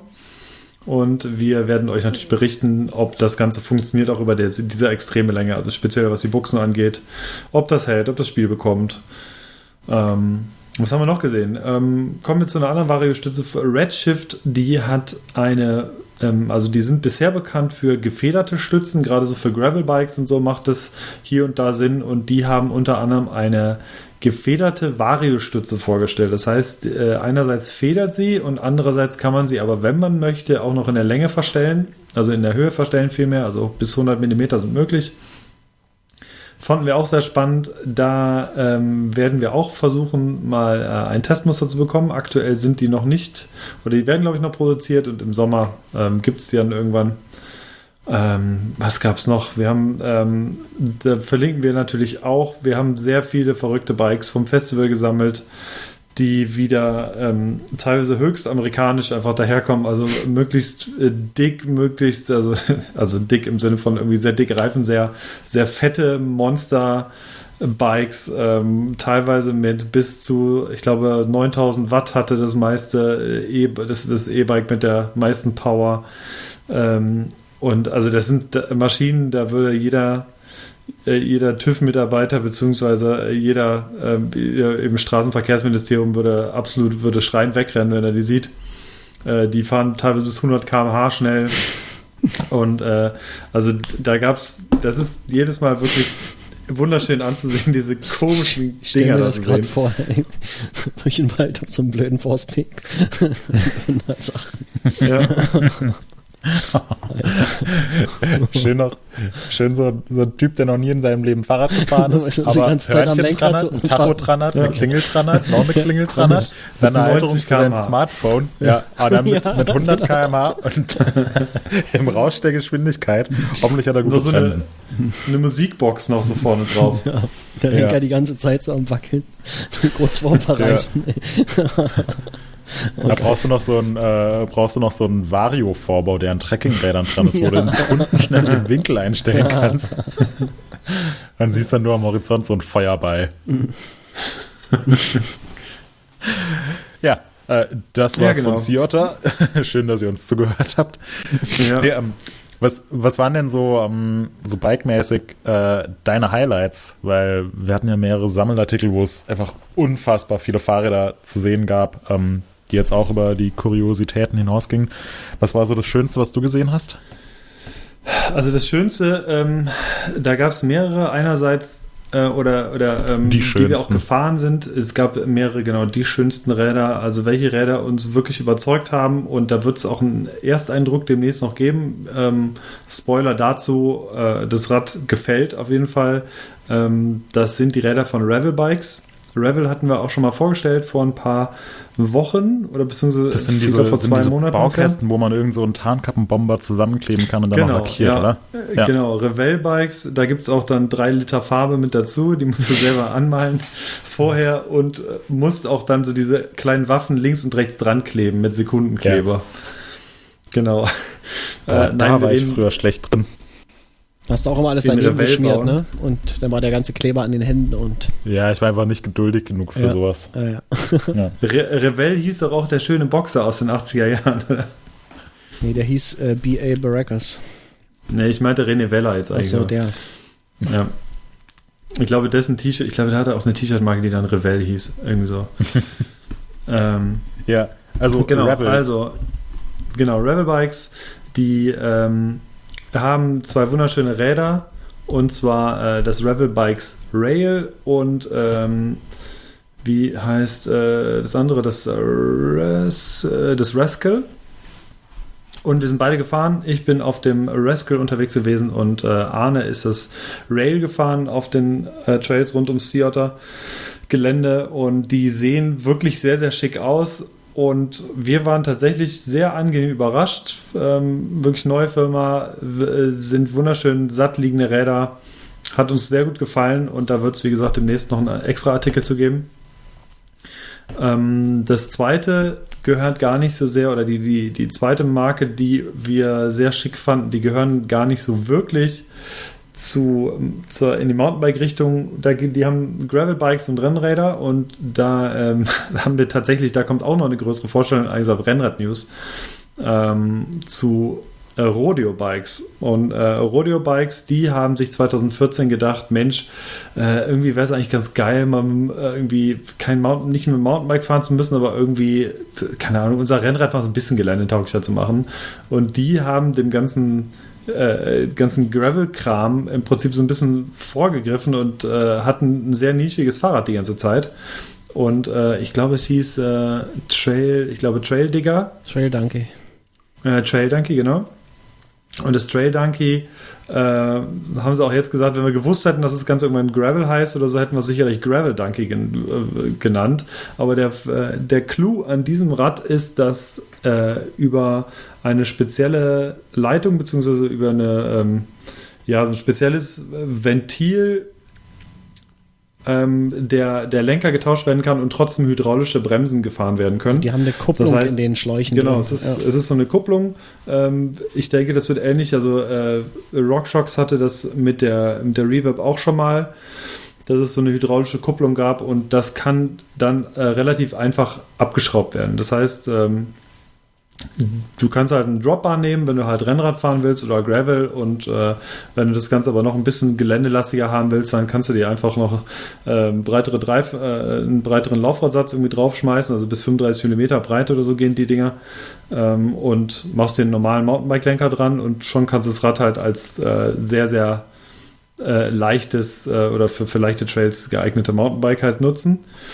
Und äh, die Räder sind einfach sehr, sehr schön. Die haben wir, wir haben auch ein Rodeo, glaube ich, in den, äh, in den Bikes vom Festival verlinkt. Aber wie gesagt, ja. da gibt es auf jeden Fall noch ein äh, im ersten Teil, was glaube ich, genau, im ersten Teil von den Bikes vom Festival. Da wird es auch noch einen größeren Artikel auf Rennrad News geben. Und ähm, ja, also äh, rein radmäßig waren das, glaube ich, die Favoriten von uns. Und ähm, ansonsten hatte das ganze Festival halt auch noch äh, ja, ziemlich viele äh, Kuriositäten, wie gesagt, zu bieten. Und äh, es gab wieder äh, Rennen. Wir haben den Dual Slalom wieder fotografiert. Und äh, was gab es noch? Ähm, ja, also äh, guckt euch am besten durch. Gibt sehr, sehr viele verschiedene Produkte, die wir dort vor Ort gefunden haben. Und äh, ja, das war es soweit eigentlich vom Sea Otter. Warte mal, ich gehe mal ganz kurz rein. Wir haben nämlich noch ein paar, äh, doch ein paar Sachen. Was auch nicht ganz neu war, was wir aber witzig fand, war der äh, spezielle, äh, die spezielle Fitlock Twist Uni Connector Halterung, in der man unter anderem Bierdosen transportieren kann. Und das ist wichtig. Äh, das sind so, ja, das sind so zwei, so zwei Drähte, also zwei Kabel und damit kann man dann unter anderem Bierdosen oder leichte Flaschen oder so festmachen. Das fanden wir noch ganz witzig. Und ähm, und das ja, äh, neue Albis ist ganz schön, oder? Das habt ihr auch genau. kurz vorm Theater gesehen. Das genau. Replay. Mein, ja, genau. Mein Kollege Arne war, äh, oder wir waren vorher noch in Santa Cruz fahren und in Santa Cruz sind ja nicht nur Santa Cruz Bikes vor Ort, sondern auch Ibis. Und äh, die beiden Firmen, die liegen tatsächlich einen Steinwurf auseinander. Also es sind, äh, ist direkt der angrenzende Komplex. Das sind 200 Meter Weg vielleicht vom Parkplatz, ähm, vom Ibis Parkplatz zu Santa Cruz und ähm, dort ist Arne das neue Ripley gefahren und war auch äh, sehr begeistert. Ist auch ein sehr, sehr schönes Fahrrad. Wir haben zeitgleich, und da könnt ihr euch drauf freuen, noch ähm, eine andere Geschichte fotografiert vor Ort. Und zwar wurde vor Ort ein neues Verfahren oder beziehungsweise das Verfahren, was äh, Ibis jetzt seit einer Weile praktiziert, ähm, das neue Carbon-Rahmenbauverfahren. Ähm, ist ein bisschen anders bei denen. Und zwar hat man ja normalerweise eine, eine sehr schwere, eine sehr große Mold aus, äh, aus Stahl. Und da wird dann äh, diese ähm, wird das Carbonzeugs reingelegt und wird es dann wird ausgebacken, also wird im Ofen dann ausgebacken. Und was die aber jetzt machen, die haben eine relativ leichte Alu-Mold. Und diese Alu-Mold wird ähm, äh, von verschiedenen Seiten ähm, kann sich selber erhitzen das heißt, man spart sich diesen kompletten, äh, kompletten äh, Backofenprozess und äh, das Ding ist auch viel schneller abgekühlt. Das heißt, man ist auch schneller fertig mit der ganzen Geschichte und es soll genauso gut funktionieren und ähm, davon haben die jetzt diversen Molds in den USA in der Firma und äh, aus der Mold kommt tatsächlich auch aktuelle Rahmen in kleinen Rahmengrößen teilweise raus. Ähm, der Rest wird in Asien gemacht oder wird weiterhin in Asien gemacht, aber äh, wird auch teilweise, kommt wie gesagt, kommen die Rahmen aus Amerika. Und ähm, da gibt es demnächst noch eine größere Fotostory zu. Sieht sehr spannend aus, die ganze Geschichte. Das heißt, da selbstständig erhitzen, ist da wie eine Heizwendel mit dran oder wie? Genau, ja. ja. Okay. Also da sind äh, so Heizröhren überall drin und das Ganze kann sich halt auf x Grad erhitzen. Mhm. Ja, wird er nicht auch glühend, wird er nicht glühend heiß gemacht jetzt Nee, nee, ist klar, nur ich wollte nur wissen, also wie, genau. sie es machen, weil von alleine erhitzt sich das Alu natürlich auch nicht. Ne? Nee. Aber genau so, die haben das halt da drin und es sieht, sieht sehr spannend aus. Also sie sagen, sie sparen halt damit einerseits halt Geld und zweitens geht es halt irgendwie schneller und äh, vor allem kann man so eine Alu-Mold halt einfacher und weitaus kostengünstiger produzieren als so eine, so eine schwere mhm. äh, Mold aus Stahl. Genau, ja. Und äh, das abschließen, da will ich auch noch ganz kurz darauf hinweisen. Es ist zwar jetzt genau ein Jahr her, sind wir auch vor dem Theater woanders gewesen. Letztes Jahr war es Specialized. Und von Specialized haben wir euch äh, einen Hausbesuch mitgebracht äh, von vor einem Jahr, wie gesagt, und der war auch insofern spannend, als dass wir unter anderem in diesen legendären Windkanal durften, der schon auf den einen oder anderen Postern zu sehen war. Und äh, in dem wir auch drin standen und der auch dann angeschaltet wurde. Mit, also ich glaube, er kann bis zu 85 km/h und bei uns haben sie, glaube ich, bis 60 km/h irgendwie den Wind durchpusten lassen. Aber selbst da musste man doch schon ordentlich sich dagegen stellen, dass man da nicht weggeweht wurde. Das ist auch schon schnell genug. Ich kenne das ja vom äh, Radfahren. War, ja. in, der, in der Ebene. Ja. Ja, ja, das ist also auf Dauer, man steht also da drin, das war schon, ähm, war schon ganz spannend. Und äh, was vor allem dort ähm, speziell ist, der oder diese Turbinen, die, die saugen die Luft an. Das heißt, die, äh, die pusten die Luft nicht weg, sondern die saugen an. Das heißt, von vorne kommen gar keine Turbinen. Man steht im Prinzip vor den Turbinen und äh, man wird immer in Richtung der, Turbinen gezogen. Mhm. Und äh, ja, das ist schon. Ähm, so aufpassen, sonst kommst du auf der anderen Seite als Pommes raus. Genau. Krass. ja, Ne, da unten ist schon so ein bisschen Kerbe, also man, man, kommt, man kommt da nicht durch, da ist, äh, da ist schon ein bisschen was davor. Aber ja, das ist, fühlt sich schon sehr speziell an da drin. Also man trägt Schutzbrillen und alles. Das ist schon ganz cool. Und der Rest äh, von der Firma ist auch einfach, ist halt groß. Ähm, die haben ein riesiges Testlabor und ähm, einen großen Entwicklungsbereich und so weiter und so fort. Also ist schon sehr spannend. Also guckt da mal rein. Ist auch schon online und verlinken wir natürlich. Ja, das war soweit vom Theater. Cool. Kann ich aber bestätigen, sind äh, sehr spannende Sachen in den Berichten, sehr coole Fotos, äh, sehr coole Bikes. Ähm, mein Highlight war tatsächlich äh, nicht, weil ich es haben äh, wollen würde oder mal fahren wollen würde, aber ähm, einfach so, weil ich sowas noch nie vorher gesehen habe, und zwar das Niner ähm, Full Suspension Gravel mhm. Bike. Ähm, ja. Sehr kurioses Teil, ähm, muss man sich einfach mal angucken. Wir verlinken das in den also wer ein Rad für alles sucht, der wird damit glücklich. ja. Ist auch Rampage tauglich. Ja. Ja. Mit, ja, solange man äh, sauber drei. landet. Ja. ja.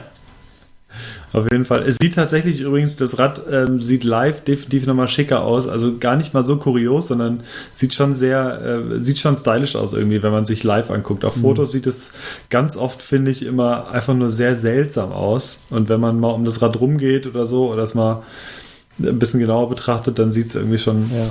Na, das ist auch nur noch so. halb so schlimm aus. Ja. ja. Nice. Ja, Was haben wir denn noch an Themen? Wir müssen auch ein bisschen sputen. Ja, wir glaube, müssen, langsam, müssen ne? uns beeilen. Ja, ja. Äh, sollen wir noch schnell äh, die Neuerwerbung und die Empfehlungen machen? Ich wollte noch, äh, eine Sache wollte ich noch erzählen, ja. und zwar, warum ich im so. Keller, im Keller war weinen. Ja, bitte, bitte. das war das, äh, das hatten wir auch zum Anfang kurz angesprochen, äh, was wir eventuell noch als Thema reinnehmen wollten, und zwar äh, wie viel schneller ist ein Enduro-Profi als ein äh, Hobbyfahrer. Ähm, das Video habe ich mir auch angeguckt, als Hannes äh, mir das geschickt hatte. Und ja. Ähm, ja, ich war komplett geflasht. das war so deprimierend, das zu sehen. Dieser, äh, dieser äh, Geschwindigkeitsunterschied zwischen einem Hobbyfahrer und einem Profi. Ähm, der absolute Wahnsinn. Also wer das noch nicht gesehen hat, guckt euch das auf jeden Fall an. Und ähm, ich verspreche euch, ihr werdet es mir gleich tun und danach in den Keller gehen zum Weinen weil es einfach so deprimierend ist zu sehen, wie schnell so ein äh, Profi da äh, den Berg runterhackt. Also unglaublich. Ja. Ist übrigens auch, äh, Moritz weiß es auch, äh, stand auch schon an diversen EWS-Stellen, speziell in Whistler zum Beispiel, da sieht man es nochmal genauer. Die fahren, das, das ist auch gar kein anderes Level, das ist einfach wirklich eine andere Dimension. Also die betrachten äh, eine Trailfahrt, also die Profis, wenn die Trail runterfahren, haben die eine komplett andere Sichtweise auf diesen Trail. Das ist wirklich krass zu sehen. Also wenn du, wenn du siehst, was die für Linien wählen ähm, und wie schnell, und das kommt ja in diesem Video auch raus, ähm, wie schnell die fahren und das, äh, das war ja einer der Hauptfehler von dem, von dem Paul, dass er die, äh, dass, er die dass er immer bremst. Und ich meine, jeder normale mhm. Mensch, wenn es äh, auf dem, auf dem Mountainbike-Trail in eine Kurve geht, der bremst natürlich, weil es geht ja um eine Kurve und du rutscht da sonst weg. Ja. So, und er sagt aber, nein, du darfst nicht bremsen du musst da durchfahren. Das hält dein Reifen schon aus. So, und ja. dann das aber durchzuziehen und halt die Bremse, also das ist halt so eine große Überwindung dann, das sieht man. Ja, aber es ist, das ist dann auch, äh, ist dann auch eine recht, äh, recht stark mentale Sache. Also das fand ich sehr, sehr spannend Voll. im Video, wo sie dann am Ende, wo ähm, der EWS-Profi hinter dem Paul hergefahren ist und dann immer gerufen hat, so, ja, ja, jetzt Bremse loslassen, ja. jetzt durchfahren. Und es ja. hat ja auch alles super geklappt, denn der Typ war dann, also Klar. Paul war dann auf einmal auch äh, deutlich schneller. Also, ja. Ja. Es ist schon, ist echt nee, verrückt. Sollte, sollte man sich definitiv anschauen, wer eine Viertelstunde Zeit hat. Ähm, ist sehr, sehr unterhaltsam und ähm, ja, bringt einen vielleicht auch selbst äh, nochmal ein bisschen weiter, weil man dann plötzlich auf andere Sachen achtet beim Fahren. Ja. Und ähm, wenn Oder man mal die Möglichkeit hat, das auf jeden Fall. Äh, also wenn, wer die Möglichkeit mal hat, bei einem EWS-Rennen sich irgendwie an die, an die Strecken ranzustellen oder so, es lohnt sich wirklich. Also es ist, ja. ähm, man kann sich das jetzt so, man hört, ja genau, äh, man kann es gar nicht vorstellen. Also man ist, äh, man, also wie gesagt, ich kenne es, ich glaube nur von Whistler, aber es gibt ja diverse andere ähm, Stationen in Europa, wo man eventuell dann mal ist oder so und ähm, das ist schon, ist schon eine andere Liga, wenn man die darunter hacken sieht. Und mhm. da merkt man wirklich, okay, das ist also der Unterschied zum Profi. Ja, ja. ja oder ähm, was, was viele wahrscheinlich kennen, ist äh, ein Finale die Gure der äh, Men's DH, also ja. die letzte Stage des letzten Rennen des Jahres, wo auch immer äh, zigtausend Zuschauer sind. Ähm, wenn man sich da die Strecke anschaut, wie die Enduro-Profis da runterfahren, dann denkst du dir, ja, pff, hier ist der eine Typ eben abgesprungen und da hinten gelandet und wieso macht ja. das der jetzt nicht auch? Und dann fährt man selbst die Strecke runter und muss sich erstmal überhaupt eine Linie durch diese unfassbar vielen Steine durchsuchen und ist damit beschäftigt, einfach nicht auf die Schnauze zu fallen und irgendwie die Reifen heil zu behalten. Ähm, und das Ganze dann irgendwie doppelt so schnell zu fahren, ähm, ja, nee, vergiss es. Oder auch super fand ich äh, die, die zwölf Minuten bei 75% maximale Herzfrequenzintervalle. Jetzt in dem, in dem Video. Hm. Oh ich ja, nicht, ja, stimmt. Ja, wie er dann einfach, ja. wie der Enduro-Profi, einfach in unfassbarem Tempo äh, bergauf fährt. Die ganzen Leute, die da gemütlich hochkurbeln, wahrscheinlich auch gar nicht so langsam sind, einfach so im Vollsprint überholt. Ja. wahrscheinlich haben sie alle gedacht, hey, was, was macht der Idiot denn jetzt gerade? da war ich froh, kein Enduro-Profi zu sein.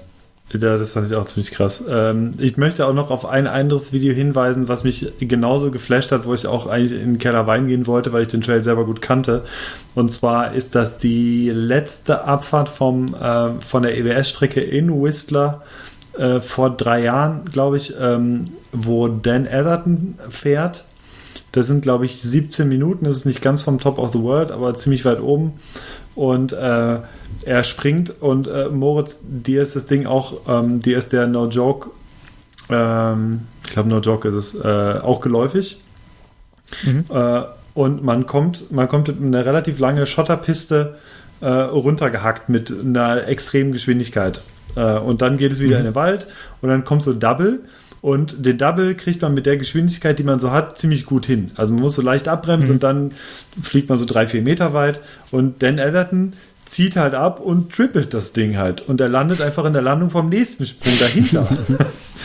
und äh, wenn du halt weißt, wie lang dieser, also der, der Double ist nicht lang, aber er passt halt genau. Und wenn du dir vorstellst, man, es geht eigentlich nicht, dass du so schnell bist, dass du einfach abziehst und dahinter landet, weil danach geht es ja knorrig weiter auf dem Trail. Du hast, mhm. hast diverse Felsen und diverse Wurzeln und das ist ihm aber einfach egal. Also er sagt sich einfach, ja, gut, ich bin so schnell, da sollte ich eigentlich drüber bügeln. Wenn ich, wenn ich jetzt hier hinfalle, dann ist halt Schicht im Schacht, aber nö, nö, das passt schon so. Und äh, er zieht es halt durch. Also wir verlinken dieses Video unbedingt, weil es hat mich dermaßen geflasht, mit was für einer absoluten Kompromisslosigkeit er da runterhämmert. Und äh, das Ganze halt über 18 Minuten oder 17 Minuten, also unfassbar. Ja. Ja, genau. Ja, die können schon gut Fahrrad fahren. Auf jeden Fall. Gut, was haben wir noch? Wir haben Neuerwerbungen. Und ähm, ich habe, äh, ich fange einfach mal ganz kurz an. Ich habe mir nicht viel gekauft äh, in den letzten Wochen weil ich immer noch auf meinen äh, Rahmen warte, der kommt demnächst und dann sind eigentlich fast Ach, alle. Da wollte ich dich Teile ja fragen, wie ist denn der Stand mit deinem Rahmen? Haha. ja, das, äh, ich denke, Ende dieser Woche oder nächste Woche, denke ich, ist er da. Da mhm. gab es, äh, ja, ja, das, ja, äh, das ähm, mhm. wird aber. Ja, ja. genau. Äh, ja, ich habe mir äh, das Sigma USB-Dock gekauft. Und zwar ist das ein, ein kleines Teil, wo man ein Objektiv reinstellen kann von Sigma und äh, das damit connecten kann und ähm, seine Fokuspunkte, also wenn es äh, Fokusprobleme hat, das heißt irgendwie Backfokus oder Frontfokus, äh, kann man das mit diesem Gerät direkt im Objektiv einstellen. Und ähm, weil ich letztens festgestellt habe, dass mein 35er hier und da mal nicht so zuverlässig war, habe ich mir gedacht, holst du das Ding für 40 Euro. Es hat ziemlich gute Bewertungen. Bisher habe ich es noch nicht geschafft, es auszuprobieren, aber ich bin sehr gespannt drauf, ähm, ob ich damit äh, die, diese hundertprozentige Schärfe wieder hinkriege. Und äh, genau, das war so mein kleines hilfreiches Ding, was ich mir gekauft habe. Was gab es bei euch? Ähm, ich mache mal schnell, weil Markus dann sicherlich wieder viel erzählt, was er sich für Winkel und ja, der Heimwerker Bits und Dübel und was auch immer im Obi gekauft hat. ja. äh, ich habe mir ein Fahrrad gekauft, äh, ich habe mir ein Sofa oh. gekauft und äh, ich habe mir gestern noch Flugtickets gekauft. Wohin oh. geht's denn? Ja. Äh, es geht nach Griechenland. Ich habe mir einen Track gekauft und ein Sofa von Mikes. Yeah. Ja. Das heißt, du fährst also, mit dem Sofa und dem Track nach Griechenland. Ja, Sofa ins Handgepäck. ähm, ähm, ein, ja. ein Track Mountainbike, ja? Ja, ein Track Mountainbike, mhm. genau. Cool. Ja. Ja. Ja, sehr, freue ich sehr mich über cool. alles. Sehr toll. Ja. Genau. Da hast Markus, du aber mal jetzt richtig einen, einen rausgehauen, ne? Sonst immer ja, hier genau. die letzten Wochen so, oh nö, nichts gekauft, mal hier ja, ich äh, bin höchstens mal Skoda oder so, um die Ecke. Ne? Ja, ja. ich, ich habe mir gedacht, so kann es nicht weitergehen. Dann bin ich erstmal in meinem äh, ungetunten Skoda ähm, im ersten Gang mit 7000 Umdrehungen und Fenster runter durch Wiesbaden gefahren und habe die ganze Zeit so 5-Euro-Scheine rausgeschmissen. ähm, ja, und dann habe ich mir die ganzen Sachen gekauft. Und so geht's jetzt weiter. Wartet mal ab, bis ich dann das nächste Mal alles gekauft habe. Mhm. Ja. Du bist einfach zu krass. Mhm. Ja. So, Markus, ich, was gab's bei Obi? Ich habe mir was gekauft fürs. Ähm, ich will gar nicht erzählen, was ich mir für die Werkstatt gekauft habe, weil das ist viel zu viel und ähm, das würde euch ja nur, es würde euch ja nur bestätigen. Äh, deswegen äh, sage ich mir, was ich mir fürs äh, Bike gekauft habe. Um, ähm, und zwar die Sache, die hatte ich ja vorhin schon äh, angesprochen, äh, die man auch fürs Auto verwenden kann. Und zwar handelt es sich dabei um einen, ähm, tada, einen Reifenluftdruckmesser von Schwalbe. Den oh, habt ihr wahrscheinlich auch, ne? Äh, den ja. man einfach aufs Ventil rauf ja, drückt und der zeigt dir an, wie viel Luft da drin ist. Und jo, das äh, wollte ich schon immer mal haben und dann habe ich äh, geguckt und dann habe ich es gekauft. Und alles andere, was ich mir gekauft habe, erzähle ich jetzt hier nicht, aber vielleicht verlinke ich das eine oder andere in den äh, Shownotes. Sag, sag, mal, sag mal zwei coole Sachen aus deiner Werkstatt. Ähm, ein Frästisch mit einer Fräse. Ja. Ähm, und ähm, was haben wir denn noch? Sagen wir mal, fällt mir jetzt äh, gar nicht so spontan was ein.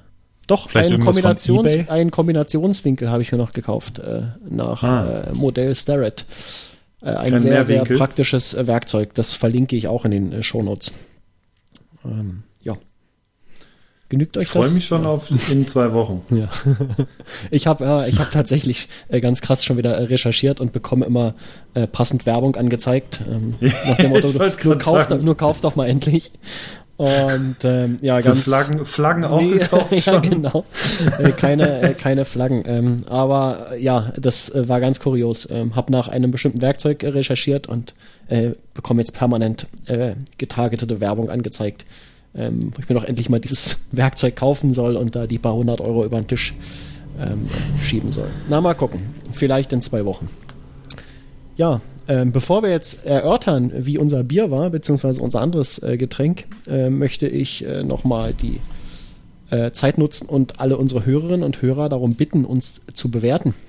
Ähm, das machen wir sonst immer ganz zum Schluss. Ähm, da habt ihr aber meistens schon abgeschaltet, deswegen schieben wir das einfach hier rein und demnächst werden wir es auch einfach mal ganz fies mittendrin machen. Ähm, bis ihr das alle gemacht habt, bis ihr uns alle bewertet habt, ähm, geht zu iTunes, äh, geht in eure Podcast-App, ähm, schreibt es auf Twitter, schreibt es auf Facebook, erzählt es euren äh, Bekannten und Verwandten, äh, wie geil wir sind. Äh, ICQ ähm, geht auch. Und bei ICQ ja. und äh, bei IM und MSN Messenger. Ihr kennt das. Ähm, genau, da teilt allen mit, wie cool wir sind, äh, dass man uns abonnieren kann. Ähm, uns gibt es direkt äh, als Podcast bei uns auf der Website. Ihr könnt äh, uns abonnieren in eurem äh, Podcast-Player der Wahl. Die meisten ähm, ja, Mobiltelefone haben sowas schon äh, fertig vorinstalliert. Also bei Apple gibt es die Podcast-App. Ähm, und bewertet uns dort auch. Das hilft uns weiter und ähm, wir sind motiviert, auch in zwei Wochen oder in drei Wochen wieder hier äh, mit euch zu podcasten. So, äh, Moritz, wie war denn dein Wasser? Ey, ich habe noch eine äh, Empfehlung. Das können wir danach machen. Ja, mein Wasser war Medium. Medium. Mhm. ja. Nee, war lecker. Gut. Ich mag Wasser. Sollte man mehr trinken. Ja. Ja. Mhm. Ist notiert. Hannes? Das äh, Preisel und Bier, wie es richtig heißt, von äh, Murauer Bier, war sehr lecker Es ist eigentlich das perfekte Sommer-Mix-Getränk. Es ist halt Bier und Preiselbeerlimonade 40 Prozent. Äh, ist auch äh, tatsächlich eigentlich das perfekte Podcast-Bier, denn es hat nur 2,9 hm. Volumenprozente. Hm. Und äh, ich bin jetzt nicht beduselt und es ist immer noch völlig in Ordnung. Äh, schmeckt sehr gut, hat genau einen richtigen Anteil an, äh, an Frucht, ist also nicht zu süß und äh, schmeckt so ein bisschen nach Preiselbeer. Und äh, ich bedanke mich da nochmal sehr herzlich. Ähm, danke, Georg, für, für dieses Präsent. Und äh, liebe Leute, ihr könnt sehr gerne weiter Biervorschläge machen und eine Nachricht an einen von uns dreien schicken. Und äh, schickt nicht an sagen, Hannes, weil äh, ähm, alles, was der bekommt, genau. das sehen wir nie. Ja. Ich habe, wie gesagt, äh, es gab da, es gab da Probleme. Ja. Ihr solltet noch was, ihr solltet ja. noch was bekommen. Es liegt nicht in meiner Hand. Ja. Der kauft sich dann bei und, uns, aber ähm, versucht sich immer frei zu kaufen mit äh, Tassen, die er uns bedrucken lässt und sowas. ja. Genau. Äh, ja, genau. Also wie gesagt, äh, macht das gerne weiter. Schickt auch gerne Bier an äh, Moritz und Markus direkt. Und äh, da, da können, die, können die auch mal was probieren. Ja. Aber auf jeden Fall, das äh, finde ich gut so. Cool. Genau. Ja, Markus, wie war denn dein Bier? Äh, mein Bier war in der Hinsicht gut, dass ich ja nicht umsonst in jedes Augustiner Braus gehe, was mir irgendwie vor die Augen äh, läuft. Und dementsprechend äh, sehr gut, auch wenn es noch relativ früh am Tag war. Und äh, ich glaube, da einer der ersten Gäste war an dem Tag, war es wie immer sehr gut. Also Augustiner Edelstoff, ähm, immer wieder gern. Fünf Sterne. Und meine Clubmate, die ich jetzt eben getrunken habe, äh, die ist sowieso über jeden, jeden, über jeden Zweifel erhaben. Über jeden, mhm. über jeden Zweifel erhaben. Deutsch ist eine schwierige Sprache. So, ähm, wir sind fast durch. Hannes wollte noch eine Empfehlung aussprechen. Ich habe eine Empfehlung und zwar einen neuen Podcast für alle Leute, die noch nicht genug Podcasts hören und zwar Die Schaulustigen mit Sophie Passmann und Matthias Kalle. Und es ist eine sehr lustige Sendung, die aktuelle äh, aktuelle Formate bespricht, ähm, was Film und Fernsehen und Serien angeht. Und äh, kann ich nur empfehlen. Es ist kurz, knackig, äh, zum Zwischendurchhören. Es ist ein Zeit-Podcast. Wie gesagt, ich, ich stehe sehr auf die Zeit-Podcasts im Moment. Und äh, ja, hört es euch an. Wir verlinken es. Ich dachte, du empfiehlst Manta Manta. Manta Manta ist, muss man ja eigentlich gar nicht mehr empfehlen, aber Markus, das kann, ist ja, kann deine offizielle Empfehlung ja sein. Nee, also der Film Manta Manta nicht äh, wie eure Stiefel am besten passen. Da gibt es Lifehacks in diesem Film. Ähm, und äh, wie, man, wie man Mantas wieder komplett trocken kriegt, ist auch ein Lifehack drin. Klausi. Ähm, ja, Klausi. Okay. Äh, cool. ja, also ein absoluter Kultfilm. Wir haben uns letztes Mal drüber, also ein, ein weiterer Ruhrpott-Kultfilm, der natürlich lange nicht an Bang Boom Bang drankommt, äh, den man aber mal wieder gesehen haben sollte, ist auf Netflix verfügbar. Deswegen kam ich letztens auch auf den und äh, ich habe mir diese Klamotte tatsächlich letztens nochmal angeguckt und habe mich tatsächlich ähm, sehr gut amüsiert zwischenzeitlich. Sehr schön. Ich ja auch. Äh, du hast mich ja daran teilhaben lassen. Ja. cool. Ja, so. das wäre es eigentlich soweit. Ne? Ähm, das ist sehr gut. Wir sind fast pünktlich. Ähm, wir sind echt fast pünktlich. Ja. Ähm, ich muss jetzt nämlich auch mal wieder wie immer los. Ähm, es hat mich sehr gefreut, dass wir uns nach vier Wochen mal wieder zusammengefunden haben. Und äh, ja, wie immer, wir schaffen es äh, pünktlich zum nächsten Bestimmt Mal, oder? pünktlich. Genau. Ja, ja. ja, ich denke Bevor auch. Moritz sich aus dem Staub macht zum nächsten World Cup. Ja, bis nächstes Jahr dann. Ja. Alles klar. Ja, vielen Dank fürs Zuhören. Ihr wart wieder ein tolles Publikum. Nächstes Mal gerne wieder. Und ihr wart auch tolle Co-Podcaster, lieber Hannes und lieber Markus. ja, ja, danke. An diesen zurückgeben äh, Worten ich zurück. wünsche ich euch noch einen wunderschönen Tag und bis bald. Bis bald. Macht's gut. Ciao. Ciao. Tschüss.